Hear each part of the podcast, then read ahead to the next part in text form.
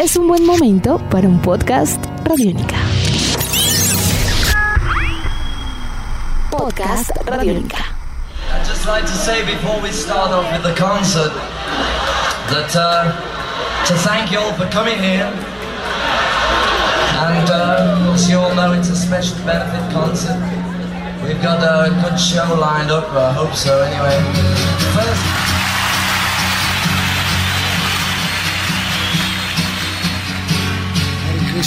Bienvenidos a esta nueva edición de Podcast Rock and Roll Radio, producto de Radiónica desarrollado por el señor Andrés Durán, arroba Andrés Durán Rock, y quien les habla Héctor Mora, arroba Mora Rock and Roll, bajo la producción de Juan Jaramillo, Jairo Rocha y la captura sonora de David Candelario.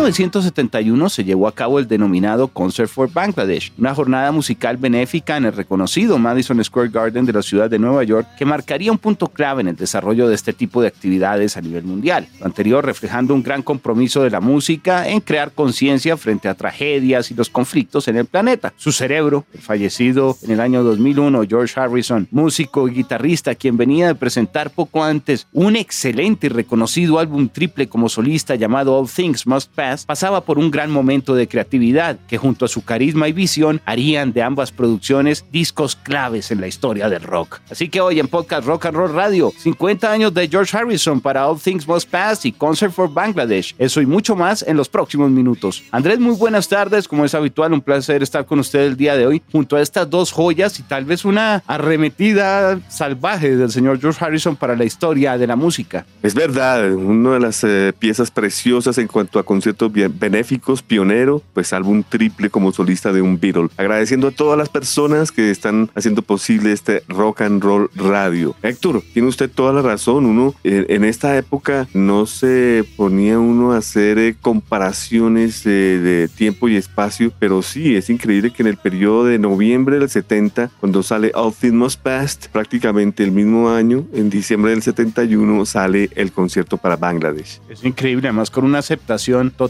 claramente consecuencia un poco el concierto también de la acogida y del buen momento a nivel comercial, a nivel de prestigio musical, a nivel de presencia por, por el número de canciones y por todo lo que significaba. El All Things Must Pass es una pieza fundamental en la historia de la música, en el desarrollo de George Harrison y no hubiera sido posible un Concert for Bangladesh si no es también porque en ese momento no es por el prestigio, sino como que se juntan todas las cosas y, y no hay respiro, es ahí mismo, además un disco triple. Sí, señor, es eh, un disco triple y Héctor, eh, eso usted cuenta que eh, el All Things Must Pass, como lo dije, se lanza en 27 de noviembre de 1970, lo que obedece a que este disco se desarrolla en 1971, he ahí los 50 años. Y por el lado del concierto para Bangladesh, se lanza un 20 de diciembre del 71, se cumple los 50 en el, en el 2021, pero pues realmente se desarrolla en el 72. Así que tienen el mismo fenómeno los, los dos álbumes que están siendo lanzados a finales de cada año respectivamente. All Things Must Pass en el 70 y Concert for Bangladesh 1971. Ahora,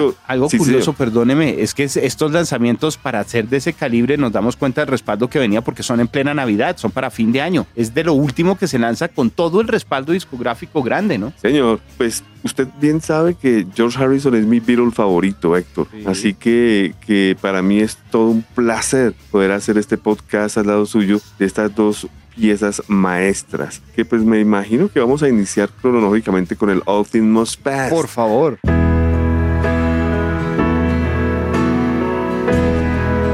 Este tercer álbum en estudio, ¿no? Muchas personas eh, no han, eh, no se han percatado de que antes del All Things Must Pass hay un álbum llamado Electronic Sound de 1969, que es considerado el primer disco de música electrónica en la historia. Y anterior a este, George se lanzó con el Wonderwall Music 1968, banda sonora de película, de donde precisamente los hermanos Gallagher eh, adoptaron título de la película para su famosa canción Wonderwall. Así que Héctor, venían ya dos experimentos de George anteriores, pero como acabo de decirlo, son experimentos puntuales. Uno como banda sonora de película, o sea, lo encargó el, el director de la película, y por el otro lado estamos hablando de un disco experimental. O sea, ninguno de los dos tiene que ver nada con el sonido Beatle que estábamos acostumbrados a escuchar. Así que por ese motivo eh, actualizo agenda para todos ustedes que hay muchas personas que piensan que All Things Must Pass es su primer álbum porque aquí sí hay rock and roll a los Beatles. De hecho hay canciones que fueron ensambladas en la época de los Beatles, en, la época del 68 al 70 y esto hace que, que, el disco sea una explosión, Héctor, porque es, es claro por esta época eh, George al abandonar sus tres amigos de Liverpool, pues él se relaciona con, con personas que de, su gusto musical, por decir algo. Entonces eh, sus amigos en este momento, en el, en el 69-70, son Bob Dylan, la agrupación The Band, que subsecuentemente era la banda que eligió Bob Dylan como banda base, Delaney and Bonnie and Friends, de la cual hizo parte George Harrison, Billy Preston, que fue su gran amigo que le involucró en las sesiones de Let It Be, y digamos que para él era claro que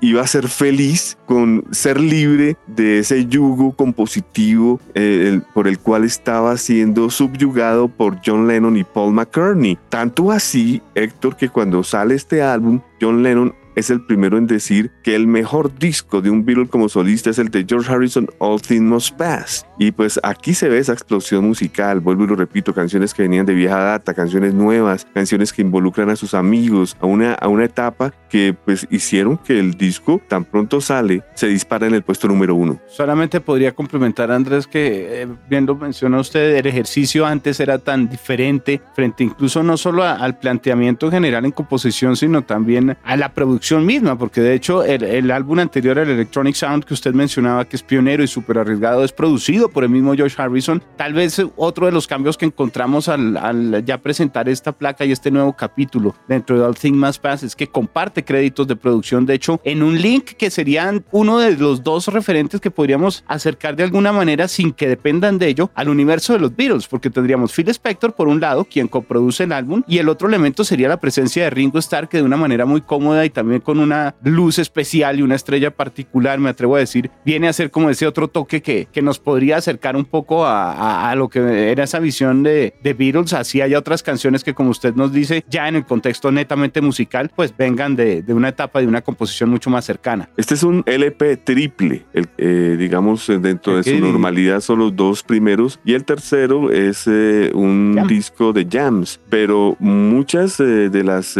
digamos, de estos jams y de, y de las cosas que se hicieron en las sesiones de All Things Past nunca se publicaron hasta el 2020. Entonces, para hablar de esto, me gustaría, Héctor, direccionar a nuestros oyentes a la portada del disco All Things Past, eh, que, en donde encontramos en blanco y negro, eh, sentado en una butaca en los jardines de su mansión, eh, George Harrison al lado de unos gnomos. Entonces, ¿qué sucede, Héctor? Que esta portada es en blanco y negro, es vinilo triple, es un álbum tan importante que esto ha tenido varios tratamientos a través de los años, que le voy a recordar a usted y a nuestros queridos oyentes, porque pues yo he tenido que ver en cada uno de ellos y de una manera, pues digamos, eh, cercana. Entonces... Eh, quisiera agregar una cosa, perdóneme, para los oyentes que de pronto no se lo imaginan, los gnomos están alrededor de, de George Harrison, que está sentado, pero como disfrutando y viéndolo, ¿no? Están recostados en el césped, no, no en posición de guardar el bosque eh, al ladito del árbol, sino están como compartiendo y admirando también. Exactamente.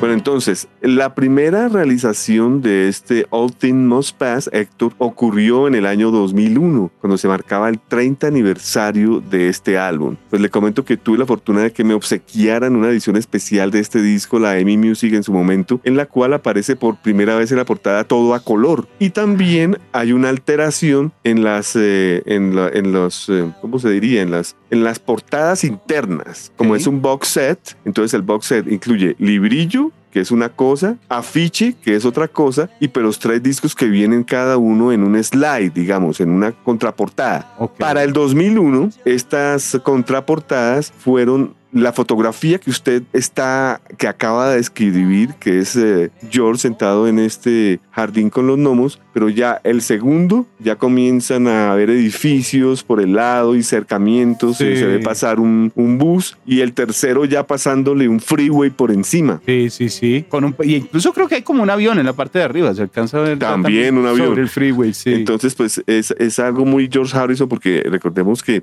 George Harrison era, era una persona que criticaba mucho esto, ¿no? el, famoso, la famosa, eh, digamos, eh, evolución del ser humano. Él estaba, pues, muy, le importaba mucho eso y, no era de su agrado, pues, darse cuenta de, todos estos cambios que ocurrían. Y esto parece que tuviera un retoque como en acuarela, digamos, como en un color... Precioso, Héctor. Yo después de haber tenido esto no me animé a comprar los, los que vienen a continuación porque pues me parece espectacular esto a color y con todo lo que acabamos de describir. En el 2010 vuelve a haber un lanzamiento para el 40 aniversario del All Things Must Pass. En esta ocasión, digamos que guardando eh, las, eh, los parámetros de la edición original en blanco y negro, pero pues eh, digamos los cambios más que todo obedecen a la, a la parte sonora. Está remasterizada en 24 bits y cosas así por el estilo. Esa es numerada.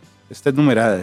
En el 2014, de nuevo, es tratada la caja, el box set de All Things Must Past. Y esto a manera de ocho discos, un box set llamado de Apple Gear 6875. Esto es importante, Héctor, porque eh, hay que tener en cuenta que este All Things Must Pass salió bajo el sello Apple. Entonces, como yo les decía a ustedes, acá hay canciones que vienen de la época de los Beatles de 68 y pues eh, hasta el 75 salieron los discos de George bajo el sello Apple. Y pues es una edición que viene en un paquete especial con cinco bonus tracks y un DVD que eh, incluye digamos, un documental de, sucesos de esta edición. Y llegamos al 2020, Héctor, 27 de noviembre del 2020, donde Oliva y su hijo Dani hacen de las suyas y esto es una extravaganza, Héctor. Es el 50 aniversario, pues eh, yo nunca había visto en mi vida un box set tan costoso como este que se lanza llamado All Things Must Pass eh, de Uber Edition, la edición Uber. Uber.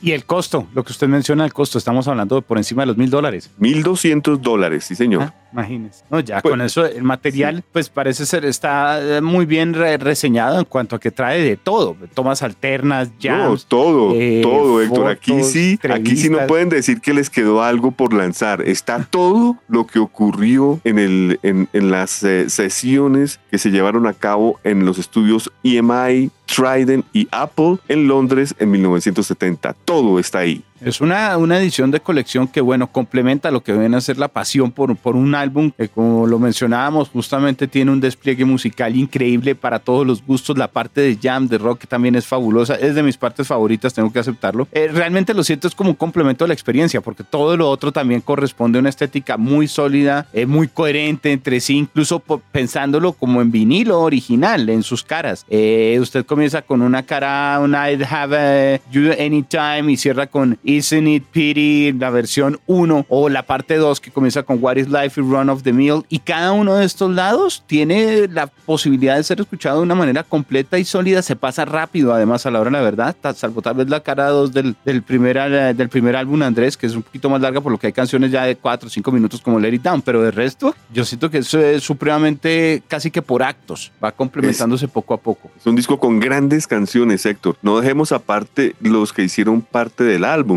que también quiero aclarar que hasta el 2001, cuando se, esta, cuando se hicieron algunas de estas re-realizaciones que acabo de enumerar, en el 2001 aparecieron por primera vez todos los créditos, porque usted sabe que en los años 60 y 70 los músicos, para no tener problemas con abogados y todo eso, simplemente colaboraban y no, y no aparecían en los créditos. Entonces, eh, rápidamente, Eric Clapton, Gary Wright, Bobby Whitlock, Klaus Vorman, Jim Gordon, Carl Riddle, Ringo Starr, Billy Preston, Jim Price, Bobby Key, Alan White, el baterista de Yes, está aquí. Pete Drake, John Braham y sus arreglos orquestales. Pete Ham, Tom Evans, Joey Molland, Mike Gibbons, Peter Frampton, Dave Mason de Traffic, Tony Ashton, Gary Brooker en el piano, Mal Evans, Ginger Baker, John Lennon, Yoko Ono, Al Aronovitz, Al oh. Klein, Danny Harrison, el pequeño Danny Harrison eh, en, algunas, eh, en algunas curiosidades, Sam Brown y finalmente Ray Cooper. Es una alineación de lujo, Andrés. Claro, de participaciones, eh, no todas las canciones están todos estos músicos, claramente cada uno tiene una intención particular a la hora de aproximarse y de ser incorporado a estos ejercicios, incluso en materia de coros o de palmas o de eh, cualquier tipo de ejercicio de percusión, digamos que se genera una atmósfera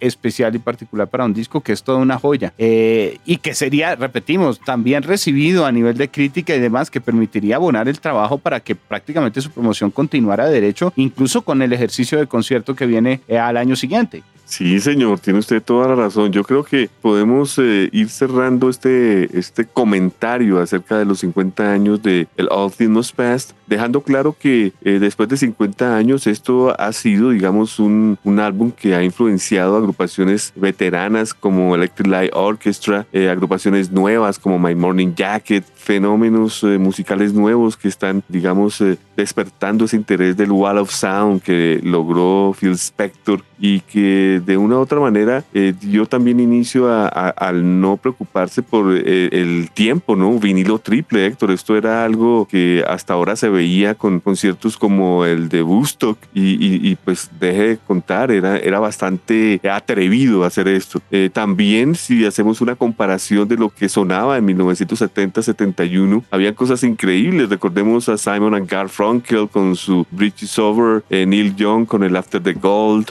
Van Morrison con Moondance, Johnny Mitchell con Ladies on the Canyon, pero pues ninguno de ellos, Héctor, le aseguro que ninguno de ellos tanto impacto como el All Things Must Pass, álbum triple de George Harrison número uno para listados ingleses en materia de álbums, número uno para listados en los Estados Unidos. Incluso eh, de esto se destaca a nivel de rocolas, no solamente a nivel de radio, sino también de rocolas. En Europa lo que fue eh, Suiza, Suecia, España, Noruega, una presencia importantísima, Andrés. Y el disco contaría finalmente con dos nominaciones a premios Grammy en 1972. El álbum del año, como tal, por All Things Past, y la grabación del año para la canción My Sweet Lord. Bueno, pues eh, ustedes pendientes los que nunca han escuchado esto, los que ya lo escucharon y tienen curiosidad, pues hay muchas versiones de este All Things Past que están disponibles en el mercado. Así que ya depende de ustedes cuál elegir. Puede ser el Uber Book Box Set eh, o puede ser la versión normal de los tres discos remasterizada. La mortal, la mortal. Exactamente, la normal.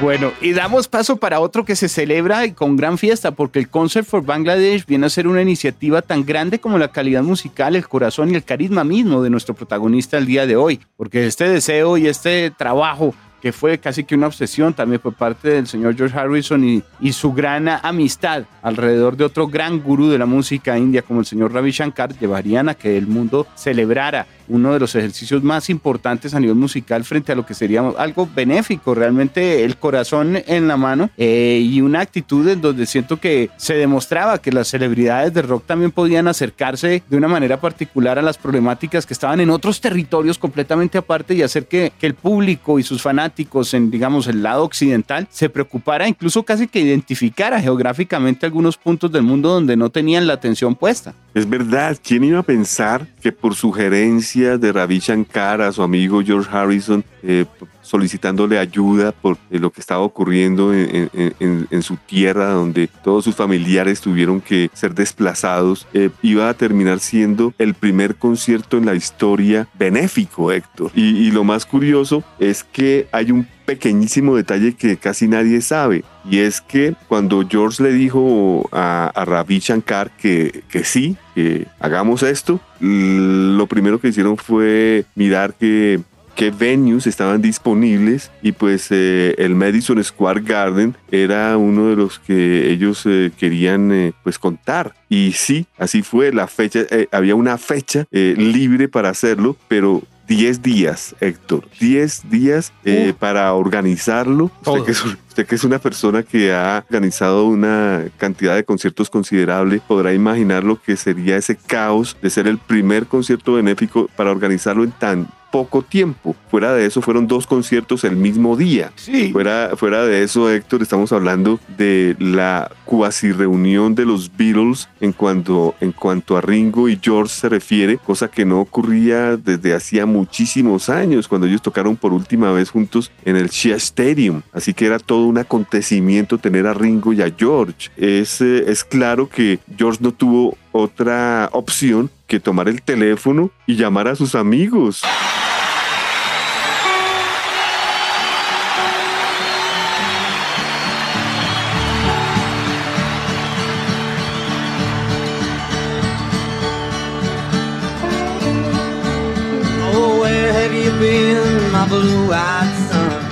Ante todo yo diría, Héctor, un acto de humildad, ¿no? Un acto de humildad porque George venía de, de, los éxitos del All Things disco número uno en 10 países, y tener que ya coger el teléfono para decirle a sus amigos, por favor, eh, me ayudan y pues que le pudieran decir que no, ¿no? Podría haber sido una, una gran frustración, pero, pero yo creo que pues salió todo adelante pese a esto. Hubo impases terribles, Héctor, dentro de los amigos, los cuales George llamó por teléfono. Uno de ellos fue Eric Clapton. Él estaba en pleno cold turkey. Él estaba eh, eh, en, desintoxicación. En desintoxicación. Y, y, pues se dice que él llegó días antes porque se llevaron a cabo unos ensayos en una semana. Pero Eric no se pronunció. Así que a George le tocó eh, buscar guitarristas porque pensaba que Eric no iba a llegar. Sin embargo, un día antes tomó un avión Eric Clapton, llega, preste atención Héctor, llega a un ensayo y no puede, y no puede, no puede estar ahí, le toca devolverse al hotel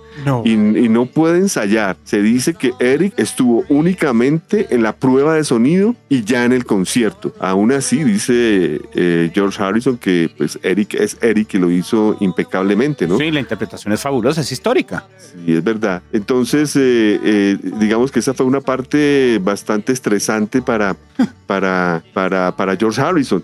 Ahora, ¿qué me dice Bob Dylan? Eh, él llamó a Bob Dylan y Bob Dylan le dijo que sí, pero cuando Bob Dylan llega al Madison Square Garden y ve todos estos micrófonos, este montaje, se asusta y le dice, no, hermano, esto me da miedo, yo, esto no es lo mío, yo nunca he hecho esto, no. Y yo le dice, yo tampoco, yo tampoco he hecho esto, ayúdeme. Y, y, y, y Bob Dylan también dijo a última hora no voy y se arrepiente, se arrepiente y minutos antes eh, llega al, al, Madison Square Garden y finalmente toca. Es increíble la cantidad de, de cosas que suceden con esta, eh, con esta presentación. ¿Qué me dice usted del inicio del concierto con, pues, con Ravi Shankar haciendo prácticamente una introducción al world music en la historia de, la música? Ahí hay que, eh, sí, ahí tenemos que ubicar un poco también a nuestros oyentes porque la, la, la, la odisea es, es increíble a la hora de la verdad y como usted escribe, por ejemplo, solo en ese frente, en el tratar los artistas, eh, ya con toda esa tensión y toda esa presión, no se imaginan lo que sería el sumarle todas las otras cosas, porque por un lado igual está la atención mediática, no solo a nivel artístico, sino a nivel político, porque hay que recordar que en 1971 la India acogió a refugiados de Pakistán del Este y ayudó a fuerzas rebeldes de esa región en su lucha por la independencia de la nación en lo que se conoce hoy en día como Bangladesh, es decir, un pedazo separatista. En 1971, digamos que durante la fase final de esa guerra la India intervino directamente eh, ya en la contienda y eso originó la derrota de Pakistán, que estaba apoyando también la independencia de Bangladesh. En 1962 la India comenzó una serie de movimientos muy especiales y tenía ya enfrentamientos que venían desde China. Era un país, era una zona, digamos, de mucho conflicto. Y con esto que está pasando justamente en el 71, al ser Ravi Shankar, una persona totalmente involucrada con su familia, con su país, con la sensibilidad que estaba provocando este conflicto armado eh, en una zona que de por sí tenía ya una serie de elementos eh, de pobreza muy, muy fuertes, Andrés, es que se motiva un ejercicio en donde claramente lo que se ve es la voluntad y el carisma de George, porque usted no se aguanta todas estas cosas fácilmente, sino es porque lo quiere hacer con el corazón. Siento yo que es algo completamente eh, difícil y complejo, y siendo pionero no solo en el despliegue tecnológico,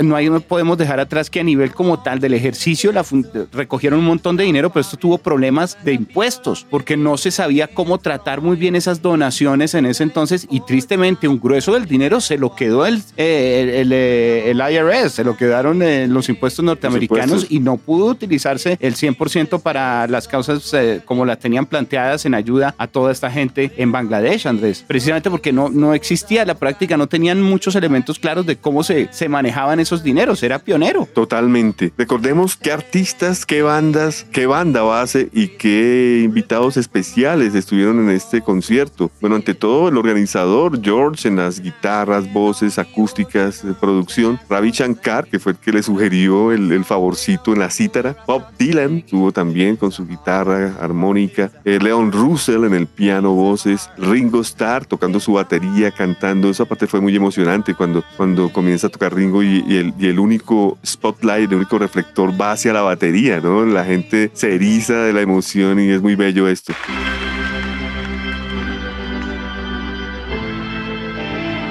Billy Preston en el órgano Hammond, Eric Clapton, guitarra eléctrica, Ali Albar Khan en el sarod, Aya Ranka en la tabla y Kamala Karbasardi en la tambura. Eh, la banda base consistía en Jesse Ed Davis en la guitarra acústica, recordemos que él era miembro de la agrupación de blues de Tad Mahal, Klaus Uberman en el bajo, el viejo amigo de ellos, eh, Pete Ham en la guitarra acústica de la agrupación Badfinger, Tom Evans en la guitarra de 12 cuerdas, también músico de la agrupación Badfinger, Joy Molland de la agrupación Badfinger, Mike Vicky Bones, baterista de Badfinger, Don Preston estaba aquí invitado, eh, él trabajó con la agrupación Joe Cocker y los Mad Dogs, Carl Riddle en el bajo. Carl Riddle tocaría con Delaney, Bonnie and Friends, Derek and the Dominos, Eric Clapton. Eh, como usted se da cuenta, toda es una cantidad de amigos del sonido que, se desarrollaba en estos momentos. Están invitados de Hollywood Horns con Jim Horn, Chuck Finley, Jackie Kelso, Alan Butler, Lou McKitty y Ollie Mitchell. Y finalmente de Soul Choir, el coro del Soul con Claudia Liner, Joy Greeny, Jeannie Greeny, Martin Greeny, Dolores Hall, Don Nix, Don Preston. Estamos hablando de 35 personas en escenario. Andrés, este álbum se llevaría el premio Grammy a álbum del año. Sería una pieza recordada por un despliegue gigantesco, como usted bien dice, en un formato en donde primero viene el recital prácticamente de música tradicional y luego es que entran ya todos los demás estrellas, pero hay una disposición incluso para asimilar lo que es este ejercicio espiritual de compenetración, de una muestra folclórica eh, importantísima dentro de diferentes ritmos de la música India que con mayor respeto eh, comienzan y despliegan todo su poder para luego dar paso sutilmente allá la otra actitud y otra disposición musical desde un punto de vista occidental. Pero es un encuentro y una conjunción de mundos totalmente seductora y que integra realmente en, en paz, siento yo, un ejercicio musical increíble que vale la pena ser destacado y que por eso queríamos presentar el día de hoy. Aquí repite producción eh, acompañando a George Harrison, el señor Phil Spector. Y bueno, creo que es una pieza para tener presente ahora que lamentablemente se nos está acabando ya el tiempo del día de hoy. Héctor, esto no se consigue. El concierto para Bangladesh eh, salió en vinilo triple y no ha vuelto a salir desde ese entonces. ¿Por qué? Porque esto incluía un folleto de 36 páginas que era imposible incluirlo en la versión de CD que se lanzó por primera vez en 1991. Así que no le parezca raro que eh, pueda venir una nueva edición de este vinilo triple. Lo que sí se lanzó eh, de una manera que quiero recomendar es el DVD en el 2005, que es un DVD doble donde está todo el concierto y un documental explicando todos estos impases de los cuales hemos hablado. Pues Andrés, ha sido como siempre un placer acompañarle el día de hoy en esta nueva edición de Podcast Rock and Roll Radio, producto desarrollado por arroba Andrés Durán Rock, quien les habla arroba Mora Rock and Roll, bajo la producción de Juan Jaramillo, Jairo Rocha y la captura sonora de David Candelario. Creo que ha sido una oportunidad eh, fabulosa de recordar lo que viene a ser el legado de George Harrison alrededor de este All Things Must Pass, un gran trabajo y todo su carisma y convicción por un mundo mejor alrededor de este concierto por Bangladesh, Andrés. Es verdad, son dos, dos piezas preciosas, Héctor. Yo he estado revisando en diferentes enciclopedias eh, eh, lo que es el, eh, el, All Things Must Pass, lo que es el concierto para Bangladesh, y en todas ambos tienen cinco estrellas. Son dos, dos vinilos triples. Hay mucha música por descubrir y escuchar. Una feliz jornada para todos. Que la pasen muy bien, Andrés. Nos veremos en otro podcast Rock and Roll Radio. Hare Krishna.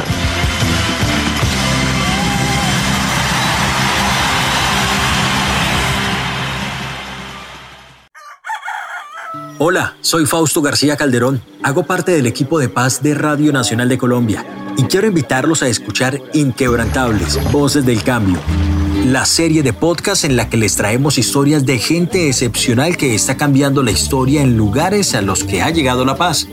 Sigan estos relatos que traemos desde las regiones colombianas cada mes.